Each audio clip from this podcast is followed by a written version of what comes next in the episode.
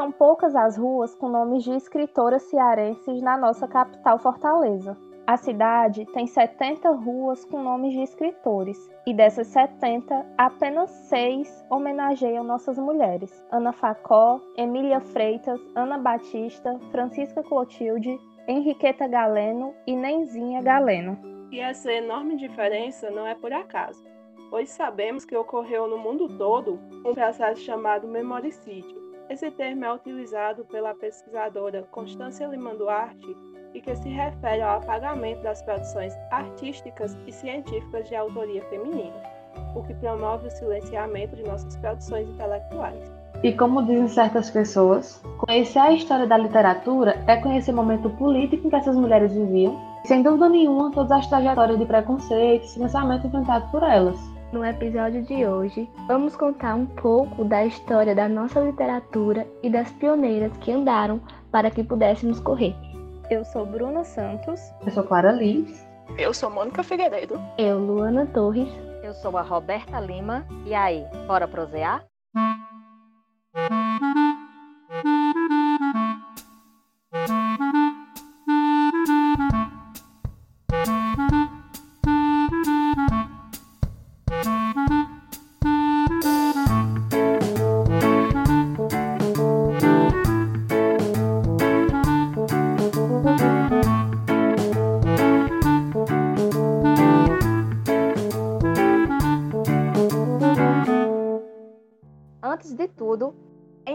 Importante fazer uma contextualização geral de como a literatura se desenvolveu aqui na nossa região e também na capital. Terra de muito calor e praias bonitas. Inclusive, começa lá no litoral, em Fortaleza.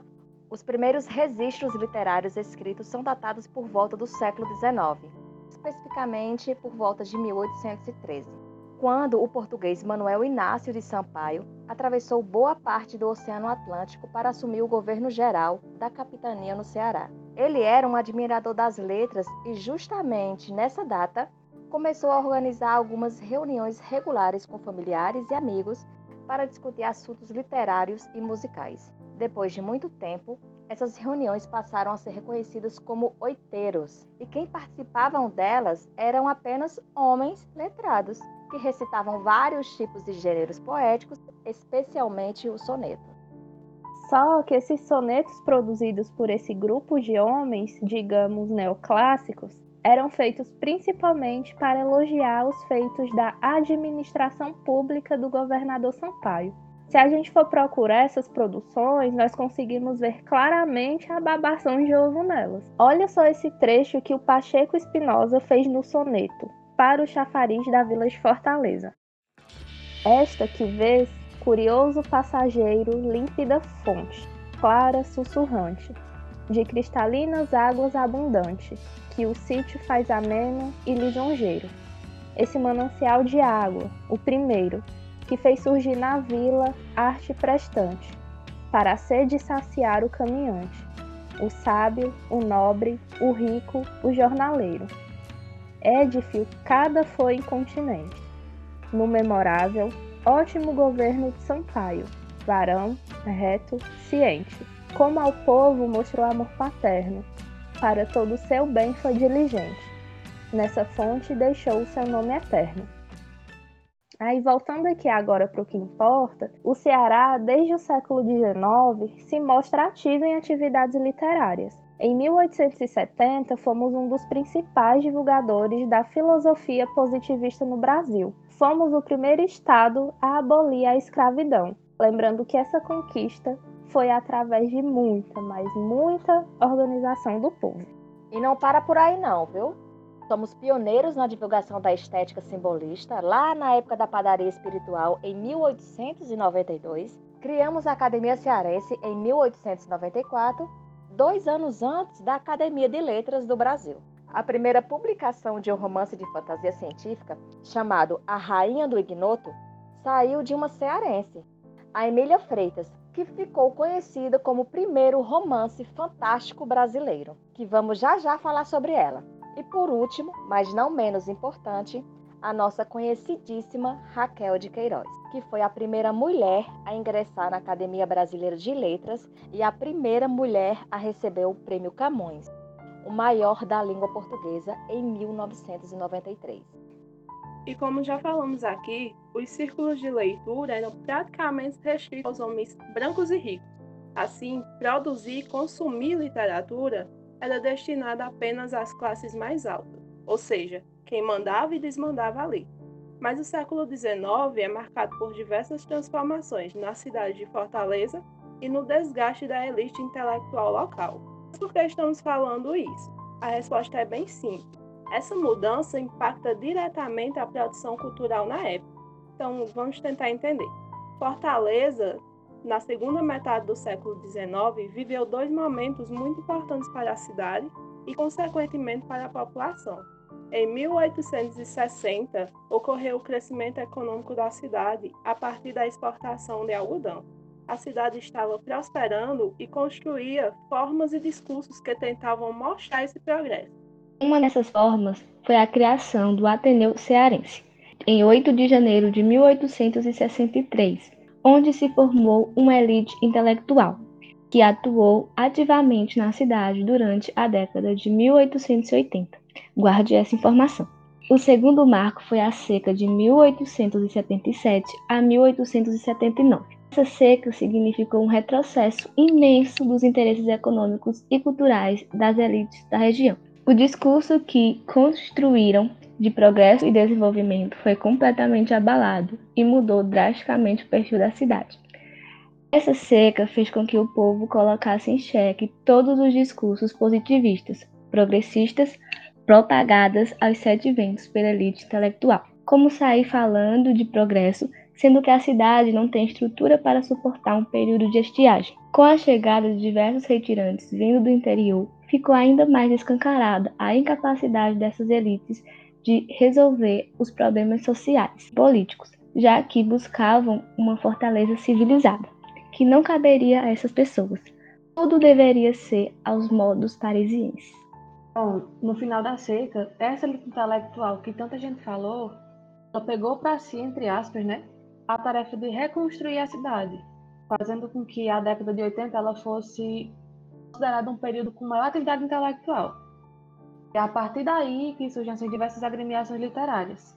É nesse período também que a imprensa ela passa a ser utilizada como canal de discurso e reconstrução de Fortaleza. Eu acho que até aqui deu para perceber como a literatura ela foi se moldando nas transformações sociais. A cidade ela ficou conhecida como a cidade das letras, é, mas assim, onde é que estão as mulheres nessa história toda? Então, senta aí e tem um pouquinho de calma que o desenrolar dessa história é grande.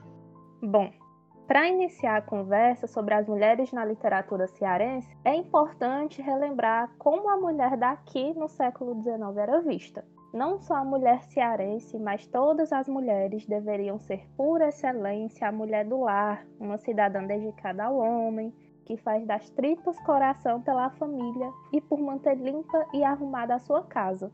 Então, era construído no imaginário da sociedade, guiado pelo patriarcado, que ser dona do lar era a única aspiração da vida de uma mulher. Claro que para essas mulheres não faltava inteligência e vontade de consumir e produzir arte, mas suas vontades eram negadas para preservar o que chamavam de modéstia e discrição. Assim como em qualquer período, elas ainda se arriscavam e de forma tímida começaram a entrar no mundo que era ocupado exclusivamente por homens. E esse pontapé se iniciou a partir da criação da escola normal em 1884. Sim, era chamada de escola normal mesmo. Era nesse lugar que as primeiras mulheres de letras do Ceará se formavam. Nomes como de Emília Freitas, Francisca Clotilde, Alba Valdez e Ana Facó saem todas desse local. Na escola normal, as mulheres de classe média tinham aula de língua portuguesa, francesa, matemática, geografia, história, ciências naturais, pedagogia e metodologia. Se observarmos bem, são disciplinas criadas para a formação de professores do ensino primário. Não por coincidência, as mulheres formadas nesse local trabalhavam como professoras primárias na cidade, já que tinham, entre aspas, aptidão feminina para educar. Mesmo formadas, havia uma resistência enorme das escolas em contratar essas profissionais. Afinal, colocá-las no ambiente de trabalho iria ter seu tempo em casa como dona do lar, não é verdade? E olha só, se a gente pegar algumas publicações feitas por homens durante esse período, eles deixam bem claro que a aquisição de conhecimento leva à decadência moral das mulheres. Segundo eles, para manter a moral que queriam no processo do levantamento de Fortaleza, as mulheres necessitavam ser ignorantes. Se elas falassem, demonstrassem algum tipo de conhecimento científico, essas falas eram sempre desacreditadas, carregadas de diversas dúvidas e questionamento da sua inteligência o que não é muito diferente de hoje, né? E é aos trancos e barrancos que as primeiras mulheres se aventuram na cidade das letras, a partir da década de 80. Se as elites intelectuais queriam pintar em Fortaleza uma marca civilizatória nos moldes da França, as mulheres que estavam começando a ocupar os espaços pegaram para si a tarefa de demarcar o território feminino através da imprensa, dos versos e das crônicas. Em um modelo de sociedade que negava às mulheres é, o direito à educação e à fala, escreveram um ato de coragem grandioso para quebrar as barreiras da ordem social estabelecida. Como a gente mencionou antes, as mulheres que ousavam escrever, elas eram vistas como suspeitas, perigosas, fofoqueiras, eram desorientadas e podiam arruinar a ordem do mundo, sabe? É uma loucura, né não? Porque assim, Canido, elas enfrentaram dificuldades que vão muito além da educação para se tornar, no mínimo, leitoras. É, mas principalmente elas conseguiram enfrentar essas dificuldades para abrir as portas do mundo da escrita pública. A partir da descoberta do seu eu, passaram a perceber seu papel na construção da sociedade cearense. Viram a necessidade de acabar com esses valores antiquados. Queriam afirmar sua condição de leitoras e escritoras, deixando claro que deveriam ser ouvidas por acreditar que é extremamente necessário falar dessas pioneiras na literatura cearense, vamos falar um pouco sobre a trajetória e a vida de cada uma, lembrando que, infelizmente, não temos conteúdo de todas as escritoras que foram apagadas da nossa história. Vamos iniciar nossa Wikiprosa com as escritoras Amélia de Alencar e Olga de Alencar Matos, que ainda em 1902 editaram o jornal Astro, criado em Baturité, mas que anos depois foi transferido para Fortaleza. Esse periódico foi editado por sete anos, mas olha só, o nome de suas editoras são completamente desconhecidas. Esse periódico, Astro, foi um dos maiores exemplos de afirmação dessas mulheres fora do ambiente doméstico. Na verdade, os periódicos foram os principais meios de comunicação para a maioria das escritoras brasileiras. A poesia, trazida desde os oiteiros, ainda era o gênero inicial da formação literária cearense. Outra pioneira foi Úrsula Garcia, que nasceu em 1864 e faleceu em 1905. Além de cronista e poetisa, foi a primeira mulher nordestina a fazer jornalismo político. Úrsula foi membro da Liga Feminina do Ceará e também era membro do Le Monde Marché e da Oficina Literária Martins Júnior. E em 1902 fundou a revista Lírio. Escreveu muitos artigos de política regional e foram divulgados sem assinaturas. Vamos destacar aqui também o nome de Abigail Sampaio, nascida em Paracuru em 1896. Abigail publicou seu primeiro livro, chamado Luar de Prata, no início da década de 20. Essa obra foi traduzida e publicada em espanhol no Uruguai em 1929. Mas ela não parou por aí. Com a ajuda da sua irmã Maria Sampaio, outro nome bem importante, Abigail publicou os livros Átomos e Centelhas, Carolas de Cristal e Manacá. Assim como as demais, Abigail que era poetisa, também colaborou com diversos jornais do Brasil, da Argentina e do Uruguai. Nossa pioneira faleceu em 1990. É, Maria Sampaio, irmã de Abigail, também nascida em Paracuru em 1888, escreveu seus poemas para várias revistas e periódicos, ela foi coautora do livro dos Átomos e Centelhas, publicou poemas no periódico O Malho e também na revista Fofão e Vida Doméstica. Só o mais lindo poema que ela escreveu em homenagem à sua terra natal, intitulado Paracuru. Volta ao fim de algum tempo, a essa terra onde tive, meu berço, e que tristeza e que mudança agora. No seu regaço amigo, que doce já não vive, aquela mesma gente álacre e de outrora. O mesmo glauco mar, o mesmo céu embora, invólucro vazio, arrasada Nínive. E numa compulsão em que alma se estertora, genuflexa a rezar por longo tempo estive. Miséria da dor, em requiem de agonia, mandei ao céu, de além na asa da ventania, que passava também cantando uma oração. Contraste do que foste, eu vejo em triste assomo que tu, terra infeliz, porém bendita, és como esfera sem luz, perdida na amplidão. Agora vamos falar de Ana Facó. Nascida em 1855, Ana era professora e atuou como diretora do primeiro grupo escolar de Fortaleza em 1907. Em contrapartida com as escritoras que falamos até agora, Ana não colaborou muito com os periódicos, mas investiu na escrita de livros. Pega uma caneta e papel para anotar e procurar depois. Foram Rápido Jacoso, romance popular histórico, publicado em 1937, Minha Palmatória, em 1906 e Páginas Íntimas, em 1938. Apesar disso, Ana só conseguiu publicar seu livro de contos em formato de seriado no Jornal do Ceará em 1907. Minha Palmatória foi publicado em A República no ano de 1899 e ela escreveu esse destinado à educação moral de seus alunos, trazendo em tom de humor críticas afrancesamento imposto pela elite intelectual. E para finalizar nossa lista, citamos o nome de Antônia Sampaio Fontes, nascida em 1884 e natural de Baturité, filha de Antônio Jardim e Maria Sampaio Jardim. Antônia se casou com Israel Pinheiro Fontes e, fugindo da seca, mudou-se para o Acre. Depois de alguns anos, ela retornou ao Ceará. Ela nos deixou em 1963 e seus poemas foram reunidos e publicados após sua morte. São eles Relíquias do Coração e Samambaia.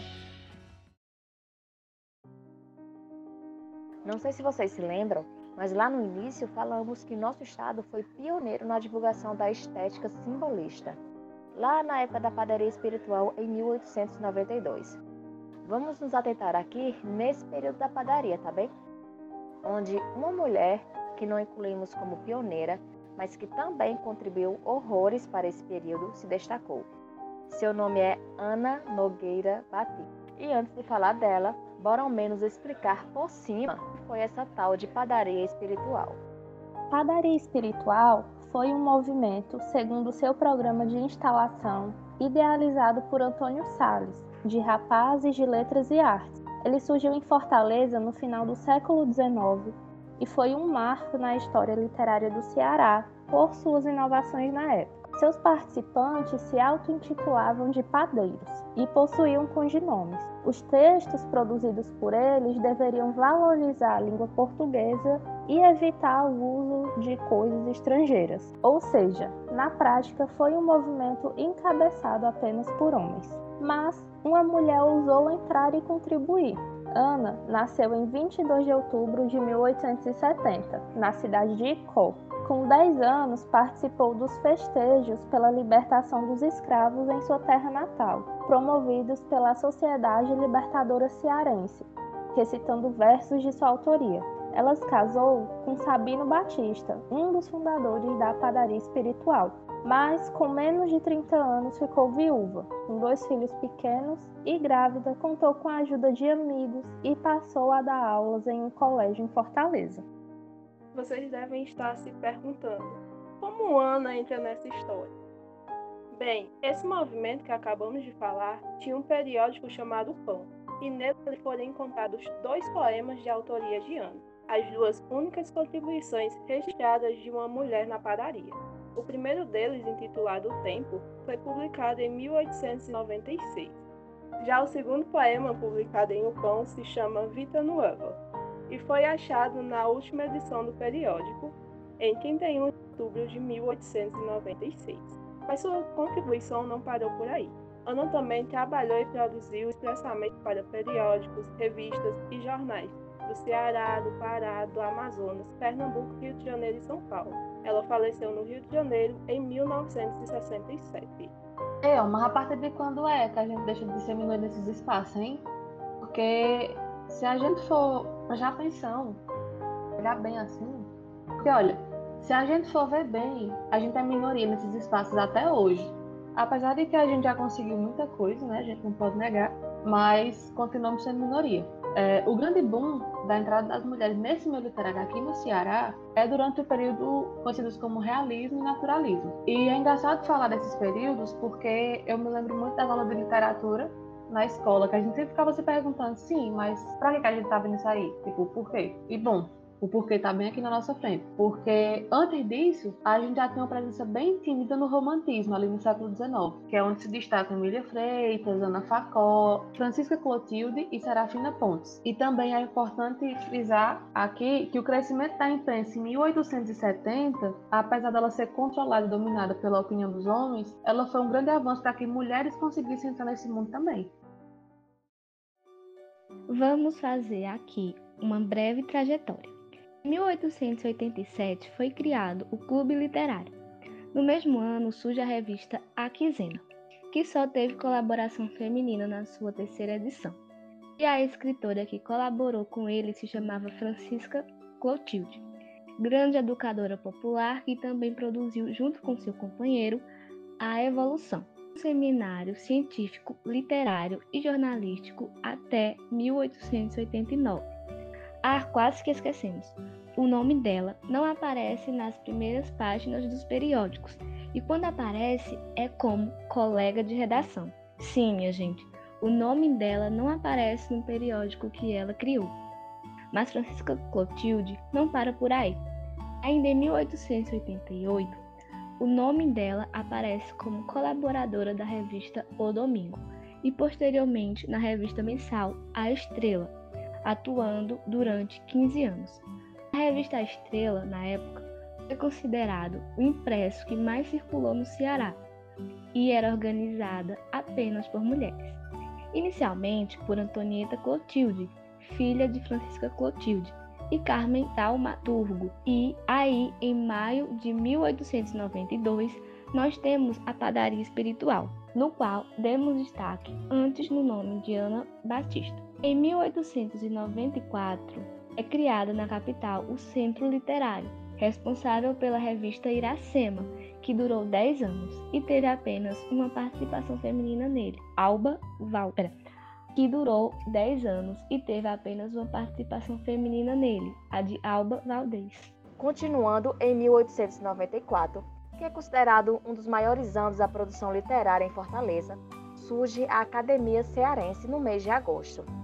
Inicialmente era composta por 30 sócios e essa formatação durou até 1922. Já desse mesmo ano até 1930, os estudiosos da literatura dizem que a academia viveu sua segunda fase. E nessa fase, o número de sócios aumentou para 40, com a primeira participação feminina nela. E quem era? A Alba Valdez. Em 1930, a academia entra na terceira fase, com 40 membros mas sem a participação feminina, nem como sócios e nem como patronas. A participação das mulheres dentro da instituição só volta a acontecer em 1937, quando Alba retorna. Já em 1904, ela fundou a primeira associação de letras femininas, a chamada Liga Feminina Cearense, com a ajuda das irmãs Alencar e de Adília Luna Freire. Vamos agora para o ano de 1905, onde as agremiações estavam com atuação menor. Mas ainda assim, temos as colaborações de mulheres como a de Josefa Forte e Francisca Clotilde no Almanaque do Ceará, com os sonetos Manhã do Campo e Ninho Desfeito. Também é registrada a participação de Adília de Luna Freire, com a prosa Fragmentos do meu livro de impressões. E vamos citar de novo a Ana Batista, porque quando falamos dela, mencionamos que ela participava de festejos pela libertação dos escravos. Aí pode vir a pergunta: como era a via social e política dessas pioneiras? Bem, não podemos esperar muito dos posicionamentos políticos dessas mulheres, pois eles nem sempre eram claros. Precisamos levar em consideração a época em que essas mulheres viviam. e as ideias mais avançadas de cada uma. Uma outra que vamos falar aqui deixavam nítidos suas colaborações, como a Alba Valdez, que foi a primeira secretária da Cruz Vermelha cearense em 1918, e Henriqueta Galheno, que foi uma das diretoras. Na causa abolicionista, temos como principal figura a Emília Freitas, que ficou conhecida como a poetisa dos escravos. O seu romance, A Rainha do Ignoto, é justamente uma denúncia à escravidão e ao republicanismo. E olha que legal, em 1883, ela discursou para a Sociedade Abolicionista Feminina, as Cearenses Libertadoras. Francisca Clotilde era outra mulher que lutava em seus escritos contra a escravidão. Ela publicava no principal impresso abolicionista chamado Libertador diversos poemas de saudação à libertação dos escravos. Serafina Pontes e Ignácia de Matos também contribuíram para a causa. A Francisca Clotilde também denunciou a oligarquia do então governador Nogueira Acioli e, em dezembro de 1911, fez campanha em Aracati para um candidato da oposição, chamado Franco Rabelo, junto à Liga Feminina Pró Ceará. Ela escreveu muitos artigos com o tema para a Folha do Comércio. E temos Ana Facó, que em seu livro Páginas Íntimas reclamou da falta de oportunidades de trabalho e da desigualdade entre homens e mulheres. Olha só esse trechinho. Fez da mulher fonte sedutora de suas distrações e deu-lhe para campo de suas ações o lar, somente o lar. Mas, felizmente, já vai competindo com o homem em grande número de empregos. A escrita para nossa sociedade é um lugar de privilégio, e para essas pioneiras, escrever significou colocar-se diante de um mundo que foi renegado às mulheres. Foi a partir da escrita que elas se comunicaram, deixaram de estar só no mundo e abriram caminhos para que hoje pudéssemos continuar ocupando esses espaços incessantemente. Mas e depois? É, no século XX, a participação das mulheres em si na literatura ela continuou pequena, principalmente essas agremiações e grupos que representavam as letras cearenses. Mas é inegável que, comparado com os séculos passados, as mulheres elas conseguiram se destacar mais e ocupar muito mais espaço. A prova disso é que, na primeira antologia cearense, publicada em 1922, não tem nenhuma produção feminina, mas já na segunda edição, que acontece em 1937, a gente já pode perceber um texto de Olga de Oliveira Paiva. Nessas agremiações, onde antes a gente tinha a participação de uma ou duas mulheres, começaram a surgir mais nomes, como de Lúcia Martins, do grupo Clã. No grupo Sim, temos Leda Maria e Inês Figueiredo, que também participaram de formativa. Já no grupo Ciliará, que fez parte da movimentação cultural dos anos 70, temos Joyce Cavalcante, Marli Vasconcelos, Marise Salles, Fernanda Teixeira e Lídia Té. Os nomes femininos que passaram pela Academia Cearense de Letras foram os de Noemi Elisa Alderaldo, Marli Vasconcelo, Ângela Gutierrez, Beatriz Alcântara, Giselda Medeiros e Regine Lima Verde. Todos esses nomes que citamos é para mostrar que a presença das mulheres se tornou aos poucos expressiva. Eita, quase esquecemos. A Academia Cearense de Língua Portuguesa, que tem Giselda Medeiros, Révia Herculano, Neide Azevedo e Maria Elisa Soares. Já no cenário contemporâneo, as mulheres ainda mantêm a tradição cearense de agrupamento de produção literária, como, por exemplo, a Sociedade das Amigas do Livro, a ala da Casa Juvenal Galeno a Academia Feminina de Letras e Artes do Nordeste Brasileiro. Chegando mais próximo ainda da gente, as mulheres têm explorado a possibilidade de publicação independente, fazendo uso da internet para a divulgação dos seus trabalhos e da nossa cultura. E nesse cenário, cabe citar Camille Girão, Kelly Cortez e Cristina Aguiar. É, pessoas, foi um longo caminho que as escritoras cearenses percorreram, muito parecido com o restante do país caminhos que romperam e ainda estão rompendo com a hegemonia social e cultural masculina. Todas essas conquistas foram com muita determinação e, acima de tudo, muito talento.